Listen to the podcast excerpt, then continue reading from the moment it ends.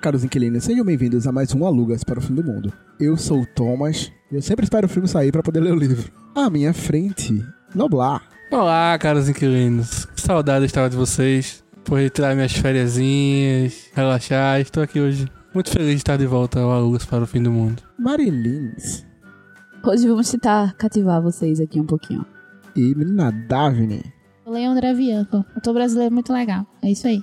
Bem, vamos falar de livros e algumas coisinhas mais. Logo depois dos recadinhos.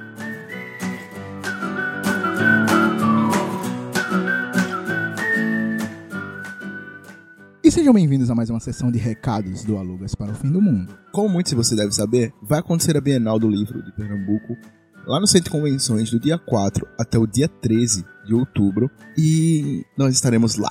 No último dia do evento, a gente vai estar lá com o Podcast Day, em parceria com os nossos amigos do Olar para Todos, e a gente vai fazer um mega evento, são seis horas de evento, onde a gente vai falar sobre podcasts, desde como podcast é uma mídia, desde os podcasts em Recife, e vai ter uma galera lá de convidados. E contamos com a sua presença. Como eu disse, a Bienal do Livro vai acontecer do dia 4 até o dia 13 e teremos vários escritores, várias promoções de livros. Temos um milhão de eventos. Também vou deixar o site da Bienal aí de Pernambuco na descrição para vocês verem o que tem e decidirem quais dias vocês vão, além do dia 13, que é o dia do podcast aí. Então, se você curte podcast, curte o Alugas para o Fim do Mundo, curte Recife em geral e quiser conhecer mais podcasts pernambucanos, então cola lá na Bienal no dia 13 de outubro, a partir das 2 horas da tarde. A gente vai ficar lá até as 8 da noite, brincando com vocês, se divertindo. Vão ter jogos do GA, então a gente vai fazer alguns joguinhos do GA lá. A gente vai distribuir alguns brindes, a gente vai fazer várias coisas, várias brincadeiras com vocês, além de muito conteúdo e muito conhecimento sobre podcast que vocês vão adquirir, ok? Então, dia 13 de outubro, 14 horas, Bienal de Pernambuco, lá no Centro de Convenções, ok? Então, nos vemos lá. E vamos falar um pouco de livros.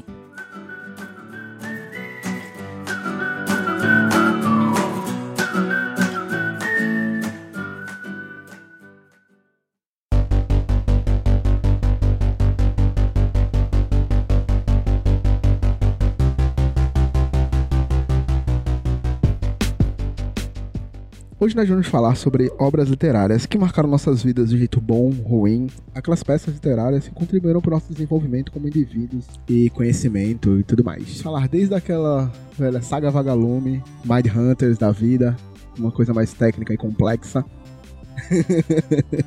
Bem, então vamos começar por lá em tempos mais primórdios, quando vocês aprenderam a ler. Vocês lembram mais ou menos da época? Eu era uma pessoa que começou a tentar ler com revistinha da Turma da Mônica. Mas minha mãe ficava cortando as frases e eu ficava muito puta com isso. E depois, eu vou fazer um comentário tão horroroso agora. Crianças, quando você era uma, um infanto, na época do, do início dos anos 90, 95, 96 por aí, além de Cavaleiros do Zodíaco pra te divertir, a gente tinha no máximo aqueles minigame 10 reais que vende aqui no centro do Recife. 99 jogos. Não, pô, nessa época aí tinha muita coisa pra se divertir, além de Cavaleiros do Não, Zodíaco. calma. Eu estou falando num momento que você tinha que ficar no banheiro du- durante pelo menos 20 minutos cagando. Ah, então, eu, eu não tinha TV Aí- no banheiro, então eu não assistia Cavaleiros calma, é do que eu ia no banheiro. contextualizar. Não tinha TV no banheiro. Eu não tinha. Aí, o que que me restava? Pode você outra quando também no banheiro? Ainda não. Ah, sim. Sigo sem ter, mas aí a gente tem celular agora, né? Aí é meio que uma TV. Não havia celular e o minigame era de uso exclusivo do meu pai, pelo visto. Aí o que, que a gente ficava, né? Ler embalagem de produtos que tivesse perto do alcance. E assim eu aprendi diversas substâncias que fazem mal pra pessoa, inclusive. Aí a gente via modo de usar, precauções. Mas tu aprendeu a ler com isso? Era porque, Porque, tipo, eram as coisas que eu 96 tu mais. já tinha 7 anos. Não, mulher, é porque o, eu nu- nunca tive por família Então, mas a incentivo. pergunta é, quando aprendeu a ler? Então, eu, eu tive noção de que eu lia muito produtos enquanto eu tinha esses momentos e as revistinhas que eu tinha da Turma da Mônica. Então, mas é isso, tu aprendeu a ler com 7 anos. a primeira lembrança que eu tenho disso, de eu ter uma noção do que eu estou lendo, era disso. Sério? Uhum. Infelizmente, eu sou retardada. Não queria dizer não, mas é meio que é isso aí mesmo. Não, é lembrança. Eu não lembro de antes disso, não. Tu não lembra, tipo, tu, não, tu fez alfabetização com quantos anos? Hã? Eu, eu sou uma pessoa que sai. Eu, Como você lembra disso, velho? eu saí muito cedo da Bicho. escola. Eu era uma, uma muito boa, mas eu tô falando lembrar de quando eu fazia leituras, entendia a questão do conteúdo que ele tava me abs- fazendo absorver. O lembrar, eu só lembro dessa faixa de, de idade. Minha alfabetização foi quantos anos? Alfabetização. É, um ano, é cinco ou seis. É, eu, eu, eu comecei e terminei com cinco. Eu não faço ideia. tipo, É que ela é prodígio, ela. Eu Ela estava est- no Ciranda Cirandinha. Que nome lindo de colégio. O meu Ciranda era Cirandinha. Instituto Nossa Senhora de Lourdes, veja. Eu era uma moça Meu Deus, eu não tô lembrando o nome da minha escola por ano. Tamo junto? Não, eu- eu vou lembrar. Eu lembro de eh, coisas emocionais. Por exemplo, eu odiava a diretora. Ela era uma crentona que a gente não podia se mexer. Mulher, não faz isso não! Vai ficar, vai ficar no catalí, tá de castigo. E a professora, que a professora gostava de conversar muito sobre raça negra. Aí eu Entendi. lembro dela. A, pro- a diretora era o Wilka e a minha professora era a Thaís. Isso eu lembro. A essa minha, merda. a minha da. Alfa, a minha da Alfa era a tia Cristina. E aí ela era mãe de um amigo meu da sala, que era Tiago. E era massa. Não, não, eu não. Eu super lembro de Eu não muita podia coisa. chamar ela de tia, não. Não gostava, não. Não, era tia Cristina. Todas as Olha, minhas, até. Até. Ó, até hoje. Uma lembrança que foge um pouco do tema, mas é nesse, nisso que a gente tá falando. Faz uns, uns dois meses, mais ou menos. Eu encontrei duas coordenadoras minhas, que são irmãs, que eram já da escola que eu estudei aqui quando eu me mudei pra aqui pro Jão. Uma foi a do. Ela era coordenadora de, de primeira a quinta. Não, de primeira a quarta, e a outra que era de quinta a oitava. Era tia Lourdinha e tia Carminha. E as duas, quando eu encontrei elas lá no Rio Mar, eu, tia Lourdinha, tia, Car... tia Socorro, tia Carminha, não, tia Carminha já era outra, era e tia Socorro, tia Lourdinha, tia Socorro e tal. E, tipo, e até hoje elas super aceitam, porque a gente, tipo, a gente, macaco velho já, encontra ela, chama ela de tia Lourdinha e tia Socorro. Graças a Deus, as minhas professoras eu- todas eu eram. chamo. Eu também, super a, isso. a mãe do meu amigo, que é tia Nádia, eu chamo de tia Nádia. É, deve Não, o pior, o pior de tudo é que parece que da parte que eu morei no Janga, tá? Na minha, na minha, até os meus 4, 5 anos eu morei por aqui. E não morava aqui nada, nada do que a época que eu morei aqui, que era essa época, época de alfabetização. Tu não lembra? Eu não lembro. Porque Sim. eu tinha muito, muitos traumas. Minha diz que é tudo culpa do brinquedo assassino. né? E Porque- se você quer me levar pra assistir Chuck no cinema? Acho Ficou justo. muito bom, pô. Acho justo. É, por- é porque assim, é. Minha mãe diz que a partir do momento que eu assisti ele, quando eu tinha uns 5, 6 anos, eu apaguei toda a memória que vinha antes. Eu só lembro da parte que eu morava no Ipiceb em diante. Por isso que eu tô dizendo, a minha lembrança de leitura e de absorção, é e- porque eu nunca tive incentivo familiar nesse âmbito, infelizmente, desculpa, mas é verdade. Era justamente isso. Aí eu, tipo, eu só lembro disso. Tanto que eu lembro de uma historinha da Magali até hoje. Que é a que ficava mais no banheiro da casa. Eu tô impressionado com você, velho. Eu tô só pra- você- lembro Você de não eu- sabe nem o nome do colégio que você estudou. Eu, eu só lembro de eu indo pro colégio porque teve um dia que eu prendi o meu All-Star na escada rolante e meu pai me levou pro colégio assim mesmo e eu passei o dia inteiro com o pé, os dedos pro lado de fora do All-Star. porque pegou toda a parte branca. É só isso que eu me lembro. Isso aí eu lembro que a gente dormia. Ponto. Mas nada. Zero. Não tem nem perigo. Mas enfim. Namari. Eu. Quanto é isso? aí, Cinco anos. É, não, então, eu aprendi a ler com 5 anos. Assim, fui alfabetizada, de fato, com 5 anos. Mas eu lembro que eu, antes, no Jardim 2, antes da alfabetização, é, eu já reconhecia algumas coisas. E, tipo, não de saber ler, de fato. Mas manhã sempre, diferente de Davi, mas manhã sempre me estimulou muito a ler. É, eu sempre tinha, é, tinha. Tinha muitos livros que ela comprava pra mim, desses livrinhos de historinha mesmo. E aí ela lia pra mim antes de dormir. É, nos, nos finais de semana, que era também quando ela tava mais em casa, né? Que ela trabalhava o dia todo. Então, tipo, às vezes ela chegava de noite em casa e tal, a gente sentava ia ler uma historinha. É, eu tive menos. O, o meu contato com, as, com o gibi, por exemplo, né? Turma da Mônica e tal, já foi um pouco mais velha. Porque quando eu era mais nova, era mais essas, esses, essas historinhas infantis mesmo, tipo Chapeuzinho Vermelho, é, as versões infantis, né? Chapeuzinho Vermelho, Cinderela, essas coisas assim. E aí eu lembro que, tipo, manhã ia lendo e eu ia vendo as coisas. Então, assim, algumas palavras eu já sabia reconhecer se eu visse em algum lugar, mesmo antes da alfabetização. Mas na alfabetização eu realmente já saí, tipo, lendo bem. E aí tem, tem livros da minha. que eu tenho até hoje, que eram os livros paradidáticos da escola. Dessa época menor, né? Porque aí quando a gente tá mais velho já são outros livros mais completos. Mas dessa época menor, tem livro que até hoje eu sei a história do livro que eu tenho. Tipo, eu sei a história do patinho vermelho de có salteado, assim, como tá escrito no livro, até hoje. Tem um que é o fininho, o palito de fósforo, que ele era uma árvore e virou um palito de fósforo. Mataram ele pra virar um palito de fósforo e tal. E eu sei também falas, assim, até hoje. Então, de fato, acho que eu tinha uns 5 anos quando eu, realmente comecei a ler bastante coisa. Noblar. Eu me lembro muito assim, tá no, no médico, cadeado assim, na sala de espera até aquele gibizinho do Batman, também. E aí quando você tava lá esperando por sua mão, eu tava lá, lendo. Eu lembro que eu vi o primeiro gibi que o Bane acaba com a coluna do Batman com 5 anos de idade, eu fiz, meu Deus, Caralho. morreu, Traumatizou a criança. Morreu, tá ligado? A pessoa já aprendeu a ler, a ler se traumatizando. No É, trauma. mim no gibi, é, é o Bane quebrando a coluna do Batman, tipo, eu com 5 anos. Caralho, o Batman morreu, tá ligado? Mas eu lembro muito de te- tentar ler durante esse, a, a sala de espera da, da, da pediatria.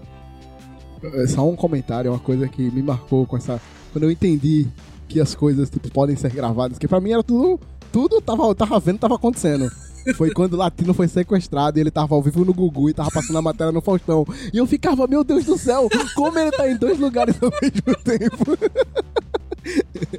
então eu lembro que o, Latino, que o Latino foi sequestrado porque isso me marcou muito na época. Mas Meu enfim, Deus. Latino foi sequestrado do Faustão. Essa é o plot basicamente isso. twist, tá? Já descobrimos o tipo de memória de Thomas. Tem sempre baseado com uma coisa muito chocante ou traumática pra poder Exato. lembrar. E você, menino? Então, idade esquece, mas eu lembro que eu lia muito placa na rua. Eu passava no ônibus, ficava lendo as placas. E, tipo, minha mãe se divertia, tipo, ficava. Qual é que, tá escrito ali? Minha mãe incentivava desse jeito. Minha mãe nunca foi uma pessoa de ler, meu pai também não. Então, a leitura em si, ter livros em casa não era uma coisa comum, mas era a forma que ela sabia de me incentivar. Então, eu, mas eu devia ter essa faixa, assim. Não, não devia chegar mais muito tarde do que isso.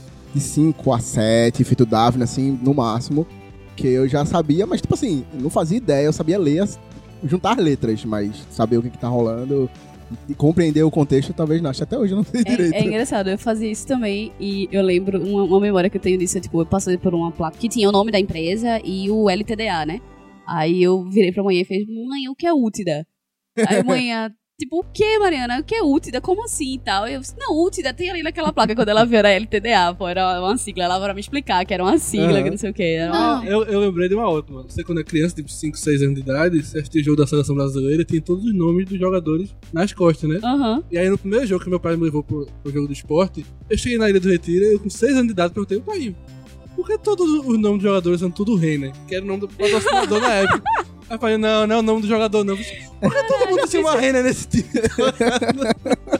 Eu tenho uma lembrança que era justamente porque eu já sabia ler, porém eu não assimilava o conteúdo direito. E a gente ia muito pra ali no centro, no, no TIP, né? Não integrado de passageiros, pra quem não sabe o que é.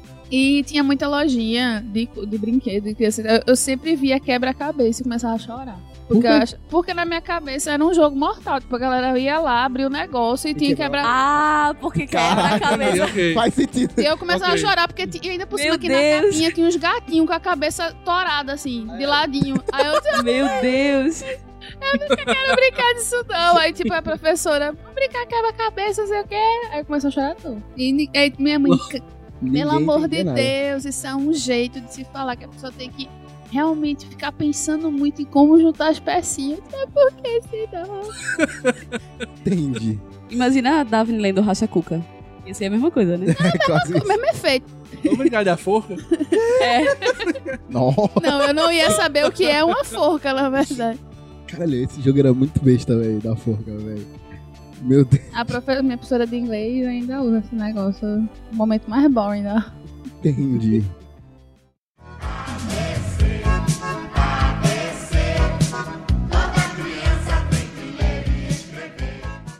Bem, a gente falou aqui sobre o nosso começo, alguns com grandes leituras, outros ult da Eu placas. sei mais, falando, tava, ficava no carro, olhando pra placa, eu ficava no carro dando tchau pra galera. Não era bem no carro, não, era no busão mesmo. fazia, "Ei, tchau, tchau. era, sério, era Nossa, eu, era uma criança muito legal, eu, velho. meu irmão mais velho no carro, eu ficava dando tchau pra galera do lado de fora assim, todo mundo, eita, tchau. Mas eu, fazia, eu faço isso até hoje, inclusive. Ai, então, mas hoje em dia, todo mundo macaco velho aqui, Noblar, inclusive no dia da gravação, está ficando um pouquinho mais velho.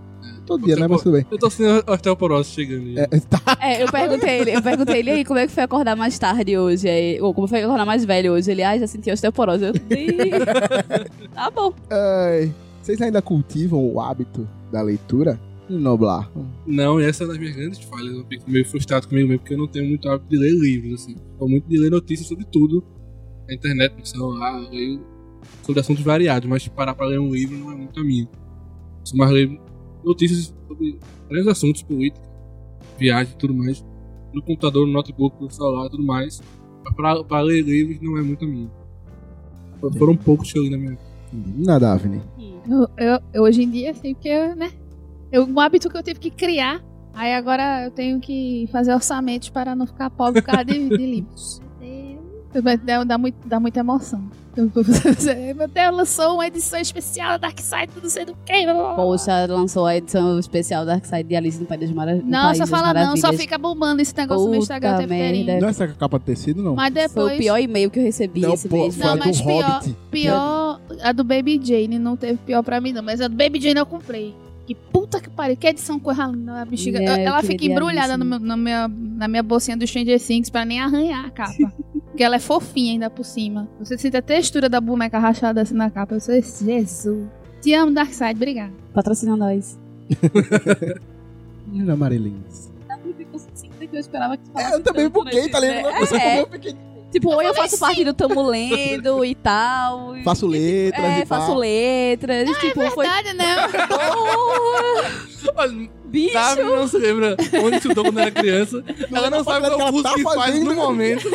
Não lembra que faz parte do Tamo Lendo. Tá andando muito é comigo porque- nisso aí. Não lembra que ela é- faz as é pautas, muito- ou seja, é ela tem que muito, pesquisar. Tipo, buraco. Tipo, poxa, eu, era uma pessoa que demorou a assimilar conteúdo de livro. Hoje é que eu tive que me criar sozinho um hábito de leitura e ainda faço letras, é verdade. Desculpa, gente, eu esqueci. Do Vampirose você lembra É, da Vampirose, lembra? Do curso que faz, tudo bem. É porque, infelizmente, eu tô com muita raiva de linguística, pô. Eu não quero falar sobre isso agora.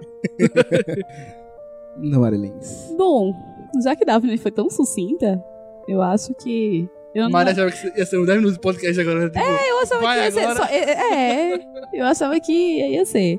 Então, bem menos do que eu queria, do que eu desejava. Mas, por exemplo, eu não. Uma coisa que eu já fiz, mas que hoje eu não consigo, que nossa amiga Liz faz, eu acho que vocês também, não sei, que é ler 50 mil coisas ao mesmo tempo. Eu não consigo hoje. Se eu estiver lendo um Isso é livro. impossível. Se eu estiver lendo um livro, eu tenho que ler esse livro e acabar esse livro, mesmo que eu demore um ano pra ler, mas eu não. e queira muito ler outro, eu não consigo ler dois ao mesmo tempo. Eu tô fazendo dois hoje, hoje em dia. é, eu não, consigo conseguia. mais. Mas é porque um é pra ler enquanto eu tenho tempo livre na faculdade e o outro é ler enquanto eu tenho tempo livre em casa. Porque É, não, eu não sempre. Eu, e ainda também tô oscilando entre línguas. Aí um é todo inglês e outro, outro português. É, porra, Liz, eu encontrei com Liz terça-feira, ela tava lendo 18 livros ao mesmo tempo. Como consegue? Impossível. Porque você não termina nenhum. Eu fa- falei isso pra ela. É a mesma É. coisa de ler em ônibus e coisa que se movimenta. Eu não, eu não consigo ler, eu fico com vontade de vomitar na hora. É, Eu não, eu conseguia. fico- fico Logo, logo quando eu comecei a faculdade, a long time ago, eu conseguia. Eu super estudava, eu lia artigo e tal no ônibus. Depois o ônibus virou a minha cama. Então, assim, tipo, eu entrava no ônibus, eu dormia, porque era o tempo que eu tinha pra dormir. Então, aí eu parei de ler no ônibus. Não por não conseguir, mas porque realmente entrava no ônibus, eu dormia. Como eu ia do Janga pra Federal, então tinha tempo. Poxa, Tem isso, né, velho? Então, É, pois é, tinha esse tempo aí. Então, estão trabalhando com isso, não terminei ainda não. Tá, eu só ia comentar. Eu achei, problem... eu achei problemático quando eu caí duas vezes do ônibus, sentado, e eu caí no corredor porque eu dormi. É, esse mal eu também não sofria, não, porque, né, não, não, somos assim também, não. Caí, só minha partida no Rio mesmo. é, não, então, aí, tipo, esse negócio de ler 50 mil livros ao mesmo tempo, pra mim não rola. Eu, eu tenho alguns livros que eu comecei a ler e parei de ler por alguns motivos específicos, tanto do livro quanto da vida, mas hoje me acostumei. É, me acostumei, não, me acomodei de, tipo, no sentido de, ah, tô sem tempo, ou preciso dormir. Até manhã tava comentando isso, acho que foi ontem, antes de ontem no carro, falando que alguém falou de, de livros, né? Falou, é, Mariana até, tipo, me decepcionou, porque Mariana, quando era criança, ela lia, tipo, um livro por dia, assim. Nas férias era o inferno, porque ela pedia livro, eu comprava, quando chegava dois dias depois ela pedia outro livro, porque eu já tinha acabado de ler aquele livro, e era, não era livro pequeno e tal. Então, assim, realmente, eu lia muito. E como eu falei já no começo, minha mãe sempre me incentivou bastante, desde, desde sempre. E uma coisa que ela fazia que eu acho massa, que é todo começo de ano que a gente ia fazer, comprar material escolar, né? É, a gente ia lá no varejão do estudante, era massa. Eu saía cheia de confete, que era o bicho que eles davam sacola de confete pra gente. E manhã sempre me deixava escolher um livro. Não que ela só me desse esse livro durante o ano, né? Mas assim, ela era religioso. É, ela sempre me dava, eu sempre tinha direito, ela, o que eu escolhesse. Aí eu lembro que teve um ano que foi o auge da minha. Dois anos, na verdade, foram o auge da minha vida. Que um deles, ela me deu um livro que é do, do universo, assim, Desvendando o Universo. E esse livro é muito massa, fala de buraco negro e tal. É bem, bem massa de capa dura. E outro ano foi. Era só um livro, né? Mas nesse ano tinha uma promoção que tava com os descontos nos livros de Sidney Sheldon. E se você levasse três, você ganhava um. E aí eu ganhei quatro livros e foi tipo o auge da minha vida, assim, tipo, ah, ganhei quatro livros e quatro livros de, de um gênero que eu gosto. E aí foi, foi, foi massa. Aí, assim, realmente tô bem, bem vacilona com, com a leitura, porque eu costumava ler muito, muito, muito. E agora eu tô acomodada com essa questão. Tipo, ah, tô sem tempo, vou dormir. E aí me perco num joguinho de celular aqui, ali, numa série aqui, ali, e aí fico deixando o livro pra depois. E você, Thomas? Bem, é, assim como Daphne, eu tive que forçar esse hábito. E hoje eu leio religiosamente uma hora por dia. Tiro uma hora do meu dia, não importa onde eu esteja, para ler. Eu tô meio viciado em uma série de livros que eu não consegui parar, ele já tô no último, protelando para terminar de ler. Graças a Deus. Porque. Porque. Tô, é muito bom, velho. Tem 50 livros aí pendentes aí pra ler. Ah, só. É. Então é o próximo, fica tranquilo. Se não sair antes do, do livro, mas tudo bem. É, mas eu me forço hoje em dia e eu demorei muito, porque eu não tinha muito, muito, muito hábito. Eu comecei a ler, tipo, quando saiu o terceiro filme do Harry Potter. Que eu li o primeiro livro. Assim, nesse naipe, assim, sei lá, quando saiu o terceiro eu li, livro. Eu li os quatro livros antes de sair o primeiro filme. É, então, eu tive esse, essa questão. Eu, li, eu vi o terceiro filme antes de ver todos, aí eu falei, que isso? Aí eu li os livros, aí tipo, eu vi os dois primeiros filmes e li os livros, eu li os sete, ou cinco, seis, cinco ou seis. Tava na época, li todos e depois. O último eu, eu li em todo em inglês. Aí, porque... too much for me.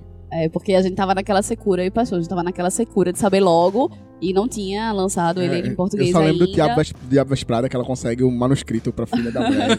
Isso é outro filme que eu odeio, que me marcou. Mas enfim, outra, outro assunto. Aí eu e Paixão a gente leu ele em inglês, porque a gente não queria esperar ele sair em português.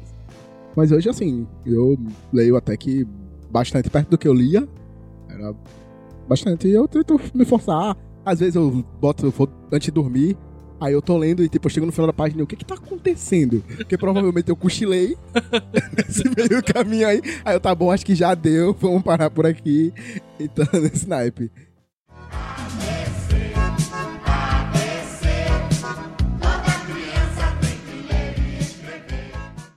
Marilyn falou uma coisa que foi interessante aí. De Sidney Sheldon, que era um gênero que ela gostava. Então, vamos lá. Qual gênero que você gosta, Marilyn? Seu gênero preferido na literatura?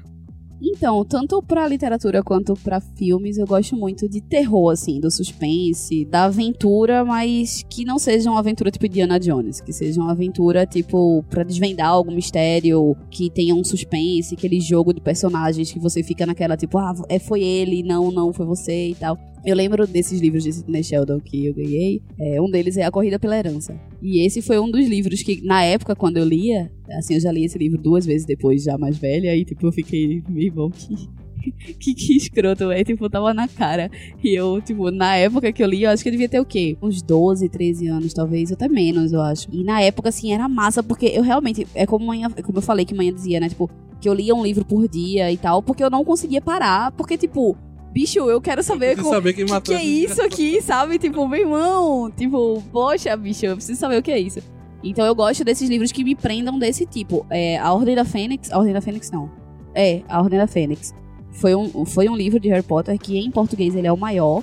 E eu li o livro em menos de 24 horas. Parabéns. Eu, eu, eu lembro que, assim, que eu parei pra almoçar, já era, tipo, por volta das 3 horas, porque minha tia que morava aqui com a gente, minha tia, tipo, Mariana, você precisa comer. E eu tava, tipo, eu deitava no chão, eu deitava no sofá e tinha uma cadeira que, que eu ficava com as pernas pra cima e tal. Eu fiquei, deitava na rede. Tipo, Tipo, eu andei a casa inteira lendo, mas eu não largava o livro. Até o, o- o almoço. Mariana fazia o Kama Sutra da casa com as leituras, né? Isso. Ela esperava. Isso, é, exatamente. Cadê Mariana? Estou em cima da máquina de lavar. tipo isso. Acocorada, lendo o negócio Tipo lá. isso. Que pare. Vai ter tipo isso mesmo, assim, tipo, porque, querendo ou não, você E a Ordem ficar... da Fênix é um caralhaço de livro, né? É, é o maior livro de todos. Não, pra Pesa mim o três maior toneladas. de todos é It. Não, tô falando de Harry Potter. Pra levar. Estamos falando de Harry Potter. E assim, eu realmente eu li, eu ganhei o primeiro de presente de um amigo de minha mãe. E li também rápido, né? Obviamente. É, E daí ganhei os dois de uma vez, o segundo e o terceiro de uma vez dela. E quando. E os outros também eu ganhei dela depois. Mas a Ordem da Fênix eu lembro que foi de Natal, que eu ganhei de presente de Natal. E aí minha mãe era muito assim, só deixava eu abrir o, o presente de Natal depois da ceia de Natal. Aí a gente. É, a gente era, era bem assim. Quer dizer, na verdade, meio que até hoje ainda Lá é. Em casa é assim. É meio que até hoje ainda é assim. E aí- comer pra Acho- comprar o presente. Acho E- tão bonitinho. e aí eu lembro-. E aí eu lembro que eu fiquei Esse muito negócio. frustrada porque eu não ia conseguir ler. Daí eu fui dormir. Quando eu acordei no outro dia, já foi emendado direto, assim. Foi bem. Foi bem isso, assim. Tipo, eu fui dormir porque eu tava bem cansada. Mas. Você vai ver Maria assim, você vai abre. Peraí, peraí, peraí. Aí faz a, aquela marmita das comidas do, de ontem, né? Aí vai pro quarto, bota, bota a comida do lado e vai ali. Pronto, até, até no ano novo agora. Era tipo isso, Caralho. assim. é, eu lembro que outros livros que me fizeram ler correndo, assim, também muito foram os livros que muita gente critica, mas eu até gosto, que são os livros de Dan Brown. É, salvo Fortaleza Digital, que é uma bosta mesmo. Mas os outros são bem, assim, eu gosto bastante da dinâmica que ele usa, que tem muito Ah, o isso. Da Vinci é legal. Foi o único que eu li, por enquanto. mas- Não, então, eu gostei de todos, menos Fortaleza Digital. É, o melhor pra mim é Ponto de Impacto. Na verdade, Anjos e Demônios é o melhor, porque tem essa parada das 24 horas, que você fica naquela tensão de vai conseguir, não vai conseguir. E aí é isso que eu gosto, assim, tipo, desse, desse negócio, assim, que, que realmente prende. É esse, eu não sei bem se isso seria exclusivo de um gênero, porque eu acredito que até num romance rola é, isso, né? de, Tem... é o que a gente chama de romance policial, é, É, que é o que a Agatha Christie fez, que é a única autora que eu parei pra ler, oito, nove livros assim, é a Agatha Christie. pronto, aí era onde eu, era o meu final, era exatamente ela, Exatamente que isso. de fato. Quem é o assassino? Exato. Que é, inclusive, pronto, teve um aniversário que Paixão me me deu dois dela de presente. tá? É esse tipo de, de livro que eu gosto. Assim, que não necessariamente um gênero específico, a não ser o, o, o terrorzinho que eu gosto, não tenho problema de ler livros de terror. Mas eu gosto de romance, eu gosto de, de livros que sejam uma comédia. Aquele do cachorro, que o primeiro do cachorro, que foi um, que não é Marley, o. o né, que no caso não é o primeiro também. Como é? Faço As ideia. vidas, não sei o que, das quatro vidas. vidas, em- quatro Isso. vidas em cachorro. Esse aí. Esse aí eu não consegui ler. Esse aí. Não Porque, consigo- porque o cachorro morre, a pessoa já sabe que o cachorro morre, aí ele vai ler ler. Porque eu sou É, porque, tipo. Eu com filme, ai não, o cachorro vai morrer, eu não vou nem. Eu comecei cinema. a ler aquela merda e fiquei, fiquei assim, não, não é demais pra mim, deixa aí. Eu ganhei de presente de aniversário, então tá lá, guardado, não dei pra Desculpa ninguém, a porque... pessoa que deu o presente de aniversário, mas ela não vai ler, não. É, eu não consegui ler, não. Aí, mas assim, realmente eu, gosto muito de muitas coisas, eu só não gosto de, de livro que seja tudo muito na cara, tudo de besteirinha. Até Paulo Coelho eu gosto. pô. Paulo Coelho tem, o da bruxa é legal. O Alquimista é legal, eu gostei do Alquimista, velho. É escroto, eu li acho que duas vezes ele. Mas é interessante. Tipo, até assim, vai, entendeu? Tipo, é interessante a história, assim, o contexto e tal. Faz você pensar outras coisas, tá ligado? Noblar. É, como eu falei, eu não sou muito de ler, mas a autora realmente parei pra ler vários livros é a Agatha Christie. Eu gosto muito dos romances policiais dela, de ficar procurando quem é o assassino, não sei o quê. Aí já se, tem pelo menos quatro versões de O Expresso Oriente no, cinema, tá ligado? Eu adoro ser um dos meus livros favoritos dela. O Assassinato do Expresso Oriente. Tem também A Morte no Nilo. O Morte eu no Rio Nilo. Morte no Rio É Nilo é maravilhoso. E eu gosto muito do último livro dela, de de Detetive Poirot, que é o Caio Pano, que Poirot encontra o assassino perfeito no livro, tá ligado? O livro começa com uma carta do Poirot pro, pro assistente dele, dizendo, ó, eu tive que matar esse cara porque esse cara é o assassino perfeito. Caralho. E o único jeito que eu consegui pegar esse cara era, era matando ele, tipo, aí o cara vai lá investigar porque Poirot matou o cara. É maravilhoso. Entendi. É o meu gênero favorito, mas assim, esse tipo de romance policial de vários suspeitos e quem assassina é muito bom. Eu Tá. me diverti até com o filme de Adam Sandler no, no, no Netflix. Não, aquele filme é é maravilhoso, bom, pô. Qual? Aquele filme é maravilhoso. Com ele e Jennifer Aniston, que é, É, viagem. no- Onde é, Nossa, é, é tão É assassinato, Clichê, assassinato tanto mediterrâneo. Clichê, tanto que você. É, é, é Não, que nem, não é, é que nem clichê. o dos irmãos lá que ele fez. O negócio é tão ruim, tão ruim, que dá a volta e fica bom. Não, Ele- então. ele, é perito em fazer filme assim. Mas o que eu falo, o que eu tô falando pra todo mundo que me pergunta sobre esse filme, que teve gente que odiou. Eu disse, bicho, você não entendeu a proposta do filme. A proposta do filme é exatamente essa. Ele não é clichê. É ele mostrar no exatamente. negócio, Exatamente. É tipo ele mostrar exatamente os, o que é o clichê. Mas que não que ele seja Mas clichê. Não, é porque Tá assim. ligado? É ele- tipo o Agente 86. Não, é tá que ligado? ele Tipo- quis, pra mim, o clichê que ele fala, ele realmente tá zoando o clichê em si. Exatamente. Então, Tanto exatamente. que ele estereotipou todos os personagens. Exatamente. É tudo. Essa é a parte engraçada. Exatamente. Pra mim é um detetive com humor. O filme é maravilhoso Que tem um filme pra do proposta detetive, não sei se dele. tu sabe do joguinho. A proposta dele é maravilhosa. Tipo, ele, e ele compõe, mas e ele é- compõe, ele, dá, ele entrega o que ele promete. Ele é maravilhoso, é maravilhoso. E tem Jennifer Aniston, minha gente, pelo amor de Deus.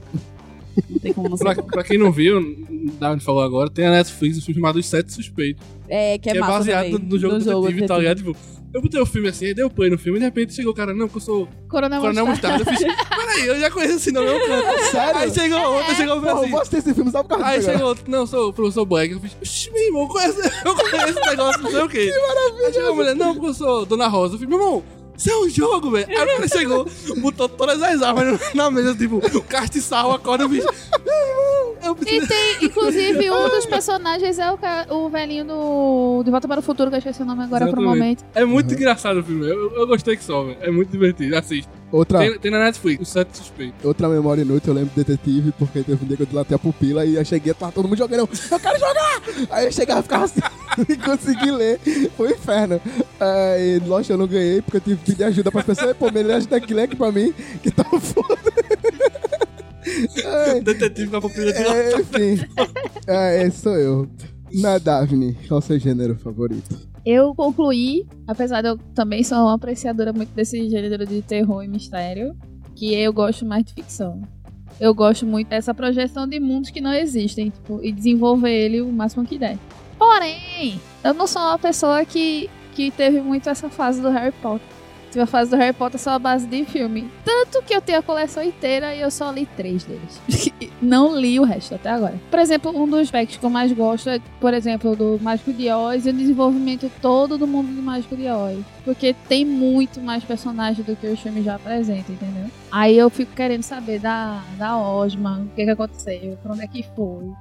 É como se fosse setorizado, todo mundo tem seu, sua rainha e tal. E, inclusive, um dos preferidos que eu tive esse, esse- recentemente nessa área de ficção, uma saga que começa com o nome de Dorothy tem que morrer. É como se fosse o que, que aconteceu depois que a Dorothy chegou lá.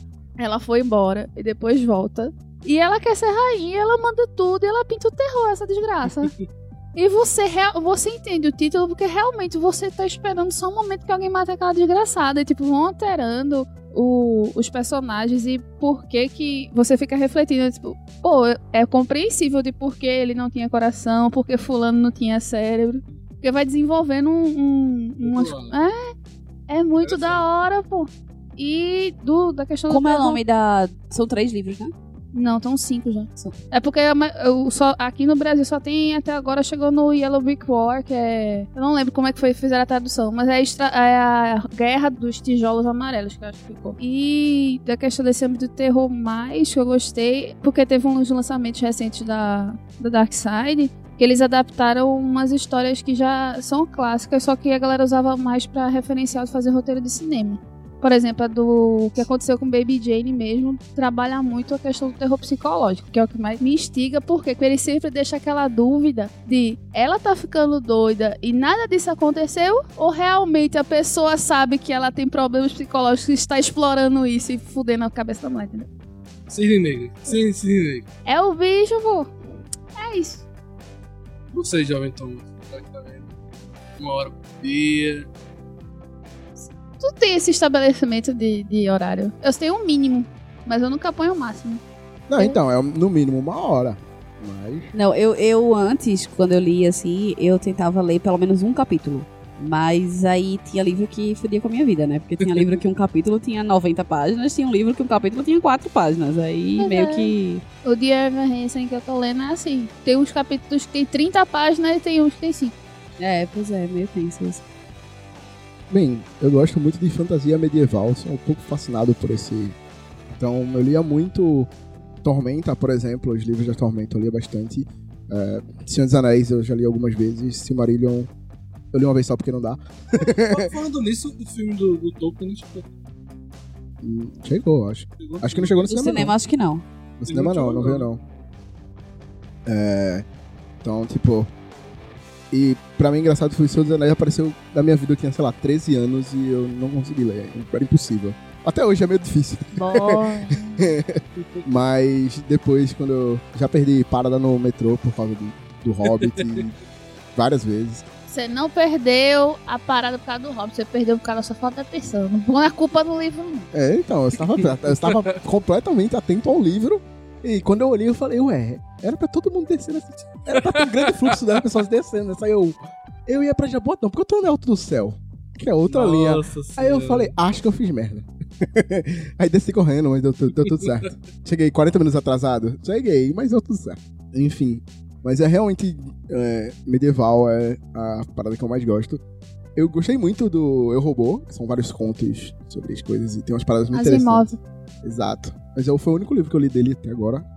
Porque ele tem Poxa, admirável 450 livros. Sei é tão melhor. É, então, só li um. Foi o primeiro que apareceu na minha vida. Admirável É. Chip Novo é. É, ainda não preciso. Admirável Mundo Novo, na verdade. Eu não É, leio. É, é porque porque- a Pete me confunde. Aumenta a Pete. Mas Asimov, chip não faz sentido. Aí eu fiquei calado, tá ligado? É porque eu confundo, desculpa. É, é que eu fui pro show, teve show da Pete ontem no negócio, aí eu tô confusa. Mas enfim, Admirável Mundo Novo. a, é muito o- legal, a fonte muito de legal. inspiração foi Eu li na bom. faculdade. Eu não conhecia ele Ah. até ter cursado biologia. Eu Veja tô que a esperando biologia chegar tem... na minha, na minha, no meu sexto período, que troca a professora de inglês, pra quando eu a chegar a parte de literatura, a gente não só lê Shakespeare ou coisas que Nossa. ninguém cagou. É, vai ser nesse nível. Aí todo mundo já tá puto da vida antes de começar o período. E tipo, a gente tá no quarto ainda. Mas ok. Pô, tamo, tamo quase lá.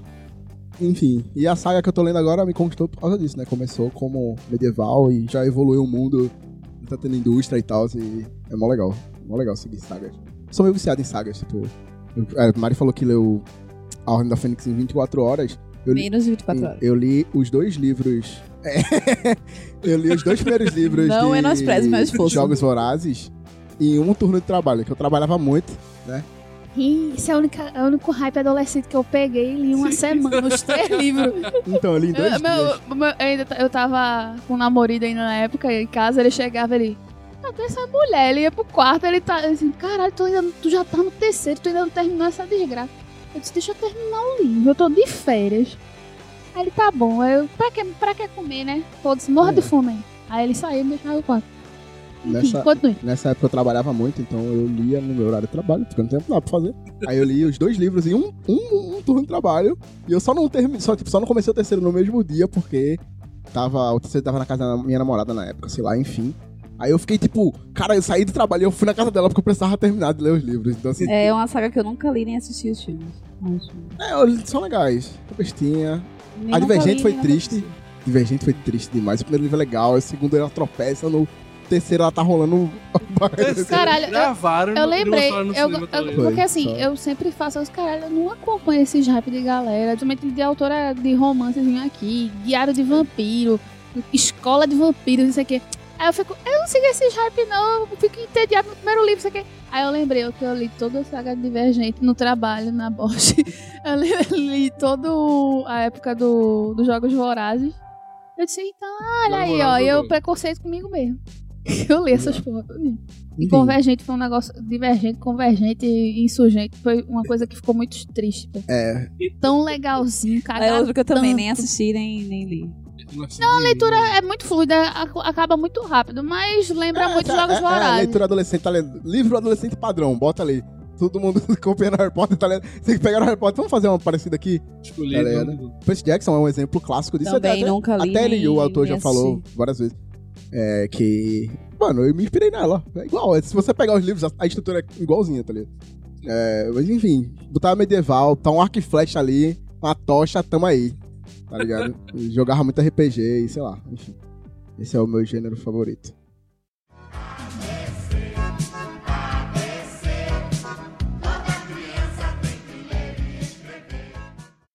Agora vamos a. hum, vamos ao panteão de livros de cada um de nós. Quero ver o de Mariana, que Mariana nunca tem uns, umas coisas. Ela sempre fala 50 mil. A gente fala, mano, fala 3, ela fala 8. Não, mas eu tenho três. Enfim. Noblar. Diga três dos seus livros favoritos da vida. Primeiro Assassinato do Expresso Oriente. Esse é o meu favorito mesmo. É, depois eu gostei muito de Anjos e Demônios. Que é até um dos, dos filmes o favorito do Entre Inferno, é, Código da Vinci e Demônios. Até o próprio filme. De filme é, com O Anjos certeza. Demônios é o melhor. Eu acho que eu só assisti o Código da Vinci. Eu sempre confundo dos livros, eu sempre confundo o inferno com o símbolo perdido. Mas eu acho que o símbolo perdido é o que eu gostei mais, mais do que o inferno. E o último é o que marcou minha infância. O primeiro livro que tava na- no colégio pra ler, assim, que foi Capitães da Areia. Eu tive que fazer uma peça de teatro que eu era Pedro Bala. Sério? A minha cara de Pedro Bala é maravilhosa. Não, Tem falta disso. provavelmente. Se tiver, se tiver Não foto. quero achar. Se tiver foto, ela vai estar no post. Não vai tá. vai, Nunca, tipo, é sério, eu acho que a gente já prometeu umas 5 fotos nesse post e nunca tá no Não post. vai. Tô gostando desse episódio, que o título vai ser Sobre livros e algumas memórias. É isso. Livros, etc. Ai, enfim, eu me perdi. não. Ah, eu três livros. Do Expresso Oriente, e Demônios e Areia. Certo. Eu quero mais a uma, uma que- discorrência sobre essa peça teatral. Olha, a primeira vez que eu chorei no livro foi quando Dora morreu em Capitães da Areia, velho. Olha, spoiler, tá vendo? Como é que a pessoa chega e já tá... Ah, minha filha, é assim. Não leu porque não quis. Tá lá o livro antigo. A primeira vez que eu chorei num livro, acho que foi com a menina que roubava livros, na parte que ela tá desesperada tentando pegar os livros que estão sendo queimados e tal. Eu fiquei muito bolado. Aí você imagina que eu fui no lugar onde tem o memorial aos livros queimados. Que é um buraco no chão, com um vidrinho, e aí você olha, só tem as prateleiras ali. Não Tem um, uma, uma folha, é só prateleira. Foda. Menina Davine, ao seu top 3 livros. Esse foi foda. O pior de tudo é que vai vir tudo pra recente, porque de livro antigo que eu lembro que eu entendi e fiquei meio triste, porque o negócio era a Ararinha Azul. Ah, eu tenho esse livro! Eu tenho, Que eu é? acho que é da coleção da Vagalume. É o nome do, É, do bicho, aí tem ararinha azul. É. Eu acho que eu tenho, acho que é esse que eu, eu acho que, Que era esse é que eu tenho. conscientizar as criancinhas Ai, gente. da extinção dos Esqueci bichinhos. Enfim, o meu mais recente que eu tô lendo tá me abalando demais. Eu não deveria estar lendo essa porra. Meu querido Evan Hansen, só que eu tô lendo ele em inglês, né? Eu falo Dear Evan, Dear Evan Hansen. Que conta a história de um menino que ele tem um problema muito sério de, de questão de depressão e rejeição, por causa de histórico de família. E ele vai pra escola nova e tá todo aquele processo de adaptação e ele tá é, aprendendo a lidar com umas coisas que o terapeuta dele tá fazendo. Aí o terapeuta dele estipula que ele tem que fazer uma carta pra si todo dia pra dar um incentivo dele de viver todo dia. E ver os pontos bons daquele dia. Todo dia ele tem que fazer essa, essa cartinha. Aí tem uma cartinha dele que ele tava muito puto que ele não queria fazer, porque ele tinha parado de fazer por uns dias. E ele elaborou fez que ele não entende por que, que ninguém liga pra ele. Essas coisas assim, foi bem dramática a carta. Desculpa, eu não ouvi o nome do livro. Querido Evan Hansen. É, aí pegou, ele, tava, ele tinha feito essa última cartinha, botou no bolso e tava passando por uma situação com o Connor, que é um, é um dos principais bullies que atacava ele todo dia. Num momento que o, o Connor não tava sendo agressivo nem nada, tava tentando interagir, ele puxou essa carta do bolso dele e começou a ler. Aí tinha uma citação à irmã do cara, o cara começou a ficar puto e é como se nada tivesse acontecido. Mas o cara ficou com a carta. Aí o, o Evan ficou paranoico que ele tava com a carta dele e, to- e ele ia postar pra todo mundo e dizer pra todo mundo que ele era louco, e como sempre é uma escola meio nova, né, pra ele. E no, o que acontece, tem isso no resumo do livro, não é nenhum spoiler, eu acredito, que esse cara se mata no- nesse mesmo dia e encontram essa carta no bolso do cara. Aí é como se esse cara que ele machucava todo dia, é, o menino, é como se o Evan fosse o Defende melhor amigo. cara. Não, era como se o Evan fosse o melhor amigo dele. Como se o bilhete de despedida do suicídio dele fosse pro Evan. Aí o Evan fica, caralho, o que, que eu faço? Plot twist, hein? É, Porra! é muito bom. Caralho, deu, ago- deu agonia na porra. E ele é derivado do musical da Broadway. Tem um, um musical da Broadway que é aquele Evan Hansen também. Recomendo muito. Tem no YouTube, inclusive. Mas esse musical de E é por isso que eu. A plaquinha de ironia subiu, hein? O outro livro vai ser O que aconteceu com Baby Jane também. Só que esse realmente é, é a questão do, do terror psicológico que eu apontei. Que é a história de uma família que as filhas eram atrizes. E a Jane, que era a mais nova, a loirinha, ela era um ícone. assim, E tem filme, inclusive, dele com a Joan Crawford. Tudo é um, um, clássico muito grande do cinema de terror antigamente. Que é até feito por duas mulheres que se odiavam demais, por isso que elas foram selecionadas. É maravilhoso. E tem trechos de como é que foi a gravação, tem foto do filme, etc. E a Baby Jane era uma pessoa que era uma criança de 5, 6 anos que mandava numa família inteira porque ela era a dona do dinheiro todo. E se, ela dissesse, quero matar aquele filho da puta ali, se o pai dela não matasse, fudeu. e a irmã dela, que também virou uma atriz, só que ela era uma atriz muito foda, renomada e é bonita. E a Baby Jane nunca evoluiu como uma atriz nem nada, ela era só um ícone infantil. Aí, no momento de ascensão da irmã e a outra ficando perturbada porque ela era uma criança mimada e não estava conseguindo mais sucesso, a irmã dela tem um acidente que fica, faz ela ficar paraplégica. Porém, a irmã é a dona da casa, é a dona de todas as posses e tal. E ela se limita a ser cuidada pela, pela Jane. Parece o, a, história de Por Amor. Faltou o bebê ser roubado aí. Trocado, sei lá. Aí, e tipo, é todo dia um. Ela quer vender a casa porque, tipo, não tem como ela conter uma posse de uma casa tão grande daquela que não tem, assim, acessibilidade pra ela, a não ser que ela depende muito da irmã pra fazer qualquer tipo de coisa. E se a irmã nunca acudir ela pra tirar ela do quarto e levar pra uma sala ou levar ela pra fora, ela não sai. Aí é um terror psicológico que a irmã dela faz todo dia com ela quando ela descobre que a irmã quer vender a casa. Aí bota comida com areia ou não. Adoro. É, bota um, um cabeça de bicho morto na, na comida dela ou não. Ela quer tentar falar com os vizinhos, se erguendo pela janela. Mas ao mesmo tempo ela fica, meu Deus, será que eu tô paranoica minha irmã nunca fez isso? Será que eu estou ficando doida? E o meu advogado não vem mais aqui porque ela cortou a minha linha telefônica daqui de cima e ela só tem. É o bicho, você fica apreensivo o livro inteiro até acabar. E o, o outro seria o do Peter Pan. Eu, eu tenho plena ciência que ele não envelheceu muito bem esse livro. Inclusive, tem até uma crítica dele muito boa, que segundo minha chefe é muito boa, porque eu gosto da obra, eu falo melhor. Que tá no Tamulene. Fica aí. Eu tô fazendo reguiluz aqui. Por causa da questão. Porque nesse, no livro que eu tenho, da edição da Zahar, ele conta muito bem a questão do, de como é o autor foi desenvolvendo a história, de por que ele se referenciou a acontecimentos da vida dele para a obra em si. Por exemplo, ele, ele realmente perdeu o irmão dele num momento de diversão enquanto eles estavam brincando e ele morreu subitamente porque ele escorregou de patins e bateu a cabeça no chão. E ele tinha a. Também se chama Peter, aí ele nunca cresceu. É, tem a questão também de familiares deles e a convivência com amigos, que ele vai elaborando os meninos perdidos. Tem toda uma construção assim, bem feita antes de você começar a história em si.